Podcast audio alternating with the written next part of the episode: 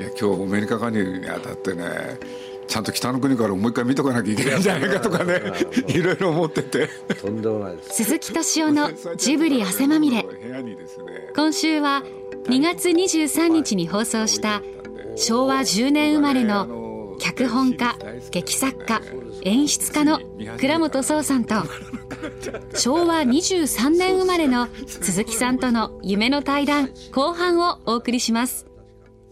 まずはこんなお話から。あれ宮崎さんっていうのは絵描きそうですよ。なんですか？そうです。まあ子供の頃から絵が描くのは好きで、ええ、俺で高校生の時にね先生に習いに行ったんですね。俺でななんでかっつったら男4人兄弟で一番末の弟がすごい絵がうまかった、ええ、そいつに勝ちたかったっつって そしたらその先生にね、ええ、とにかく絵を描くってのはまず観察だと、うん、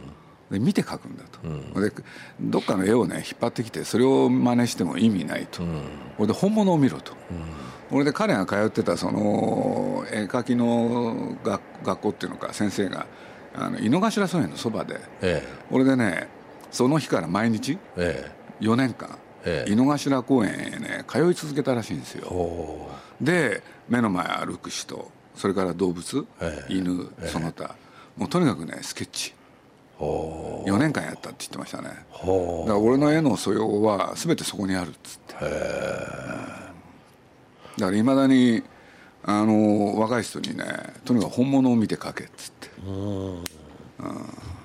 高畑さんもそうですか？高畑の方はね自分で絵はまあそれなりには描くんですけれどそれはもう封じて、ええ、それでえー、自分は描かないけれど絵について詳しいですね。かぐや姫の僕拝見したんだけどありがとうございます。墨絵のような、はい、あのタッチは良かったですね。あれは高橋さんがですね、えー、この世界入って以来、えー、もうずっとやりたかったやつなんですよね。自分で描かれたんですか？いやあれはもう大事なスタッフがいて、えー、そういう人たちと一緒に。あそうですか、やっぱり才能ある人間がね、いたんでね、えー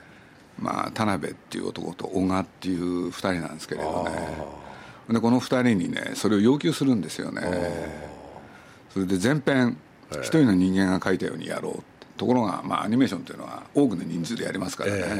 ー、それをなんとかそういうふうにね見せかけたい、えー、これで高橋さんもともとね鳥獣戯画が大好きで。ああなるほど。あれをやりたかったんですね。だからまあ実は家具屋の前に平家物語をやりたくて。でその時にもねあの鳥獣戯画のキャラクターで平家をやったらどうだろうっていう、なるほど、うん、そんなことを彼は考えてあそうですか。でまあいろいろあったんですけれど、まあ、かぐや姫に落ち着いて、うん、まあああいうものを作ったんですけれどね、まあ僕らとしてはね誰も踏み入れてないところへ踏み入れたんで、まあ自己満足が大きかったんですけれど一般のお客さんからは 残念ながらねいつものジブリと違うからってそうですか。僕はあのやっぱり絵が圧倒的に面白かったですね。あそう言っていただけるとすごい嬉しいです、え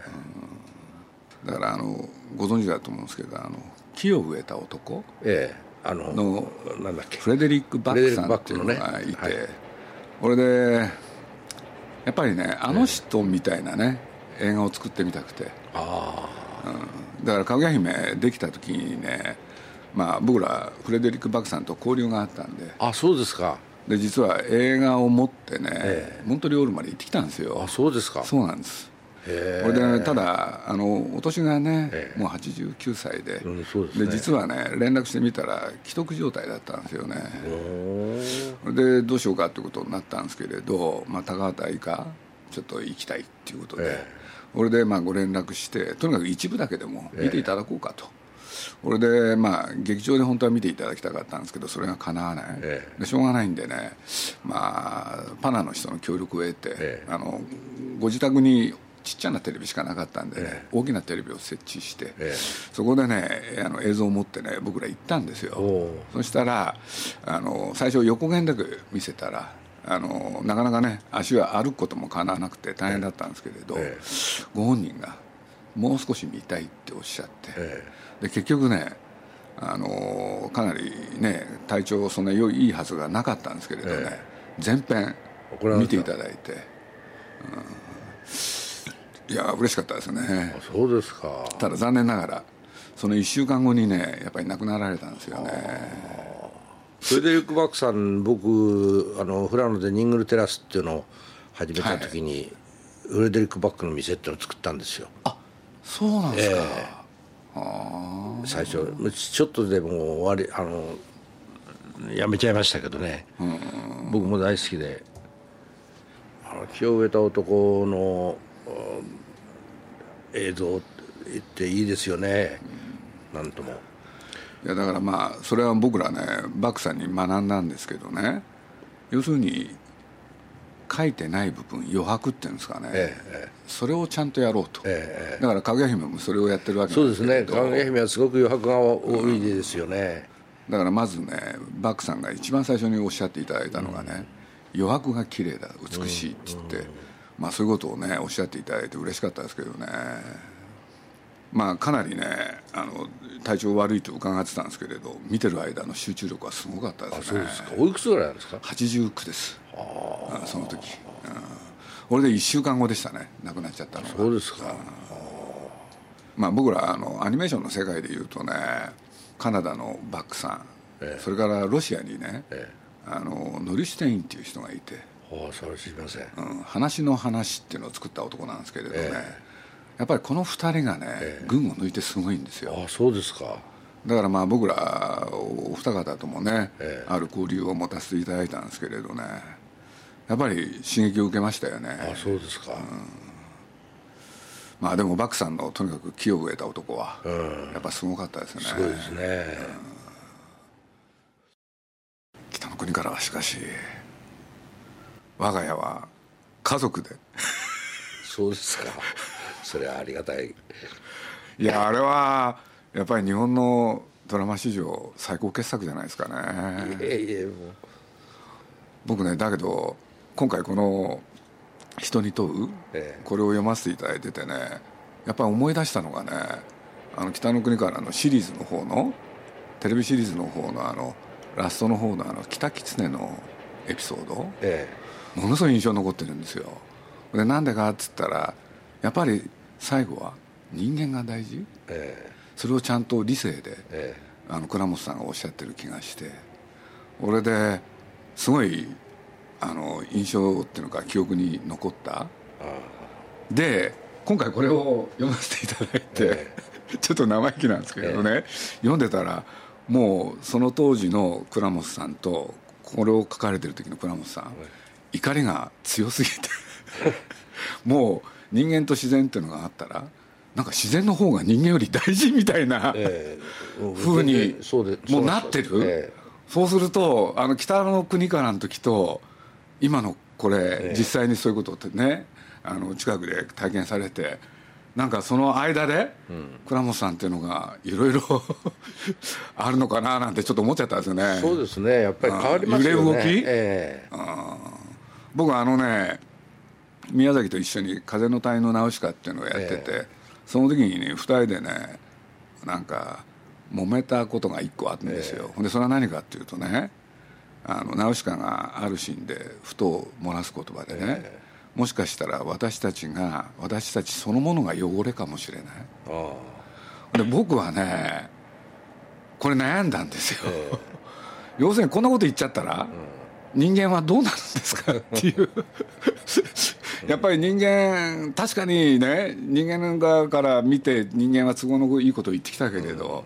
しかし自然の方から見たらひどいことばかり、もうこのこの中にまさにねそういうことを災害と呼んじゃうとか、それと同じことなんですけれどだけどやっぱり悩んだですね。神の領域かなと思って。もうその人間の側に立つのか向こうの側に立つのかどうなんだろうっていうのは。ああやっぱりそれは僕なんかはずっとやっぱりもうこう北の国から帰った頃から今に至るとどんどん自然のそうですよね。側に立っちゃってますね。なんか明らかにそのね、えー、なんか変遷が、えー、なんか僕の中で浮かんじゃったんですよねこれ読みながら。だから最初の僕はあれは好きだったですね。あの衣食住のことをね、ええ、全部お金で代行させてる、ええ、なるほどと思って で僕らもね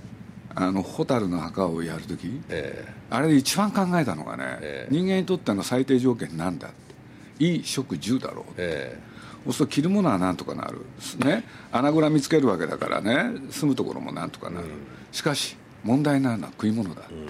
でそれをね大真面目にやってみようっていうのが、うん蛍なんかのテーマだったんですよね、ね。うん、だから戦争そのものとかいろいろあるんですけれどね、うん、やっぱり人間にとっての本当の必要なものは衣食住で、うん、その上に乗ってくる付加価値そこら辺は本当はどうでもいいもの、なんていうふうに考えてたんですよね、でそれをね改めて衣食住をねお金ってものに代行させてる、あの一言はちょっとびっくりしましたね。確かにその通りで。最近あの伊勢神宮行ってね、はい、やっぱり伊勢神宮の意味っていうのを、まあ、前にも言ってたんだけど、うん、今回行った時すごくなんか感じたんですけどね、うん、要するにあそこのあの祭りごとって年年に何回あるんだろう。うん何十回あるんですけどね、ね、一番重大なのはね毎日千何百年ずっと続いてる意味火切りってことから始まってるんですね。それって何ですか？意味火切りってね毎朝火を起こしてるんです。はいはいはいはい。火を起こす、ね、こうやってね、はいはい、でつまりその日でもって食事を作ってあの神様にこう回してるんですよね。でこれね火を起こすっていうことをねどんなその原発作れる科学者も自分で火を起こすってことはなかなか僕できないだろうと思うんですよ、ね、あれは食に関してほとんどやってますね、食に関する新浪祭神浪祭を含めとあの農業の食に関する神社だしそれから胃もそうなんですね。胃もあのきちんとそのことをやってるしそれから銃はだからこの式年遷宮基礎から切り出すのに行ってきたんですけどね。三つ尾切りっていう切り方を古いその木こりたちがやるんですよ。こう一本の木を斧だけでもってこう切っていくんですね。大変ですよね。それであのかなえつまり3本の柱を残して中をくり抜いていっちゃうんです。それでその倒す方角のかなえを最後にカットしてこっちへ倒すっていう。もうねあれはちょっと感動しましたね。だからあの神宮っていうものはねなんか生きるっていうことのね原点をねものすごくやってるんだろうなと思いますよ。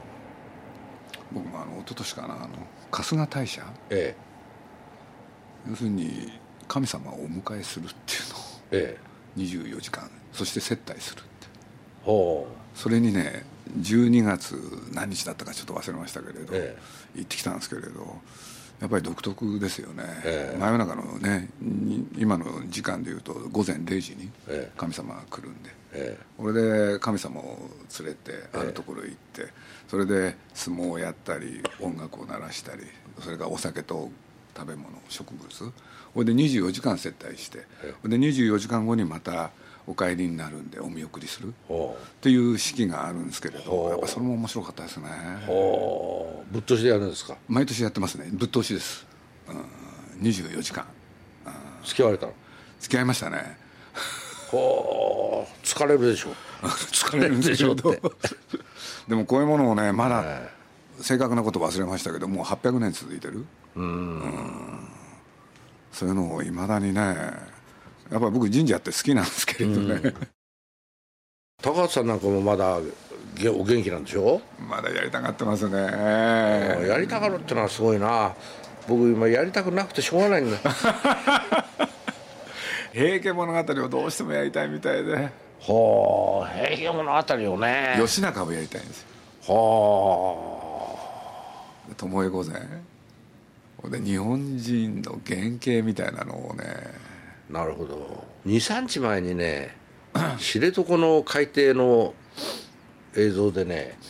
あつ厚森あつ森。ガニかな、うん、カニかなんかな？カニカニかね？エビかな、うん、本当にもう熱森の衣装っていういい色彩のね あのカニだかエビだかなんですよ、あ魚魚かな？あれを見てたらああこういう武者姿だったんだなっていう、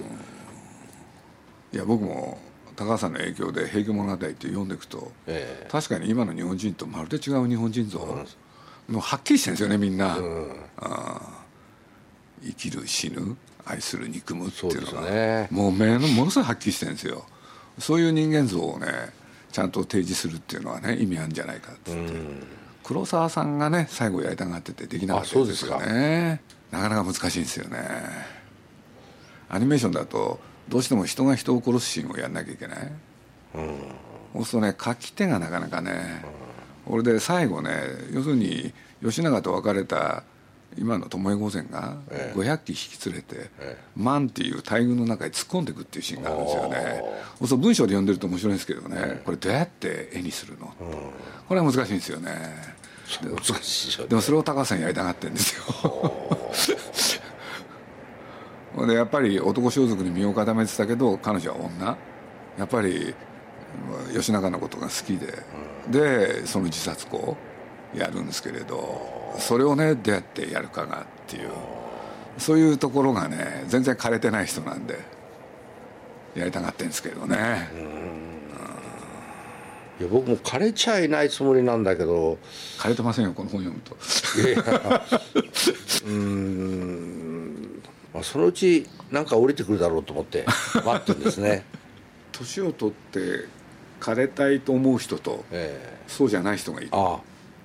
そうですね、うん、宮崎なんかはどっちかというと枯れたい方なんですよ。あそうですか、うん、ところが彼の得意技はアクションシーンでしょ、えー、これ枯れるの難しいですよね、だから黒沢さんと似てると思うんですよね。一方高畑はね全く枯れようっていう発想がなくて、うん。そうすると相変わらずやっぱりかぐや姫みたいなものを作る。なるほど、うん、勢いがありますよね。今度のあのマロスの中に白鳥の女房を殺されちゃってもうシベリアへ飛び飛んでいく元気がなくなって、女房の墓を立てていくんですけども人間の世話になったその人にね、えー、時々もしも私のことを思い出すんだったらそのことがあったら墓に参ってくださいと。だいつまでも参る必要ないですでその神女房のその体を春になって日がさして狐がついばんでそれで今度小さな生き物がその骨をあの微生物がこう食って完全にゼロになった時にあの自分のあの彼女の一生は終わるっていうそういうセリフを書いてる。僕は今そういう感覚なんですよ。だから死ぬっていうことがお墓に入れる時が死ぬんじゃなくて日本の今の墓っていうのはものすごくおかしくなっちゃったっていう気がするんですけどね。昔はあれ下が土だったんですね。今コンクリートで固めちゃってるからあの骨が土に帰らないんですよ。で親戚のね墓がね四国にあってそれを神戸に移すんでそのもう何代何十代の墓を一度あの整理したことがあってその時やっぱり素焼きのあの亀に入れたその骨がもうほとんど何十個と素焼きが壊れるんですってるんですね。で土に本当に骨が返ってくんですね。あれがやっぱり死ぬっていうことの正解なんだろうなっていう気がしててね。僕はだからやっぱり一番自分の骨が微生物が食って骨がきれいになった時が人間の死ではないかっていうふうに最近思ってますね。あれだけど僕はまだちゃんと勉強してないんですけれどお墓っていうのは元禄なんですね。要するにそれまでは先祖崇拝がなくて。ああ要するに仏教は現世ご利益だから、ええ、要するに北条記にも書いてありますけどね、え、死んじゃうとどっか捨てに行ってたんですよね、だからあの何でしたっけ定家？なんていう人も藤原の定家、あの人も自分の親父がねまあ、年取ってきてもうダメだって言うと、えー、寺で預かってくれって言って頼みに行ったり、えー、ほんで自分のそばに置いときたくないっていうんですか。ほんでそういうことで言うと、まあ、ある坊さんがこれ書いてたんですけれど、えー、要するに仏教っていうのは現世ご利益だから、要するにお墓に意味がない。だから墓あの寺には墓はなかったわけですよね、うん、だからあの今の北条記にもね何書いてあるかっていうともう市中にもういっぱい死体が転がってて。ほであんまり匂いが強くなるとそれを集めてどっかへしまいに行く、うん、そこら辺ちゃんと勉強してみると面白いかなって気がして。でなんでその先祖崇拝っていうのが生まれたのかなっていうちょっと興味を持ってるんですけどね、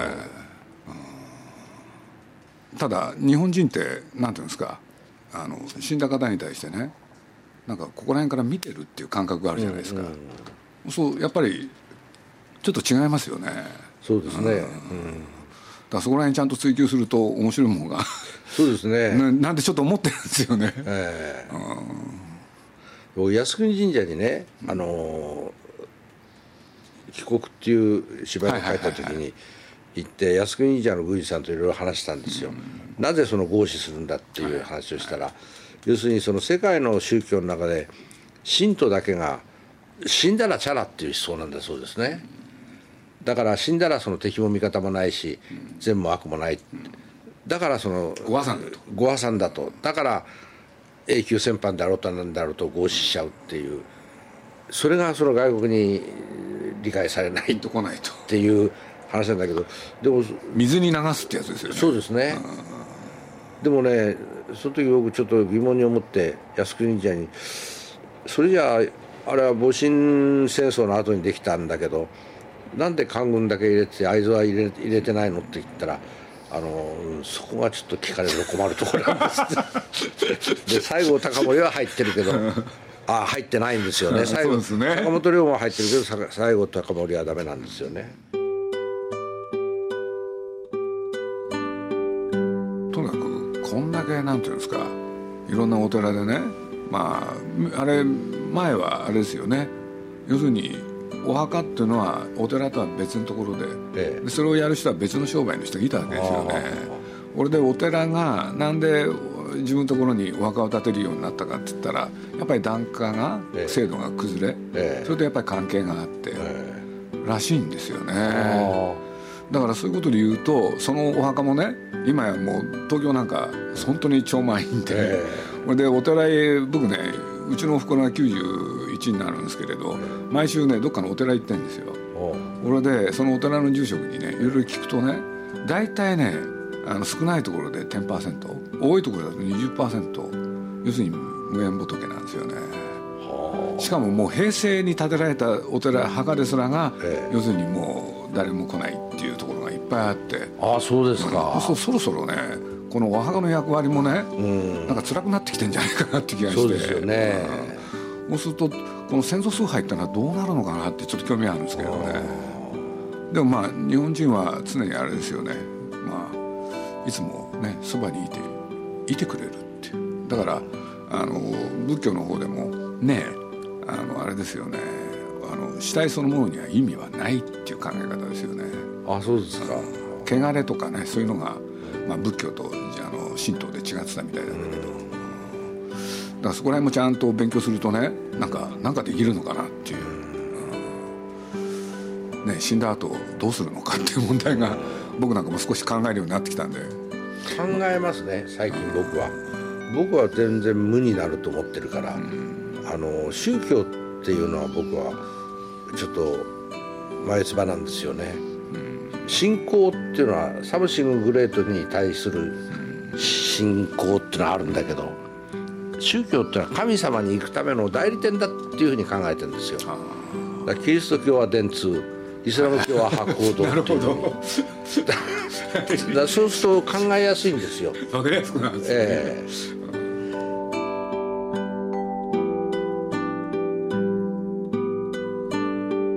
鈴木敏夫のジブリ汗まみれ。この番組はウォルト・ディズニー・スタジオ・ジャパン町のホットステーションローソン。アサヒ飲料日清製粉グループ。立ち止まらない保険 MS&AD 三井住友海上。au の提供でお送りしました。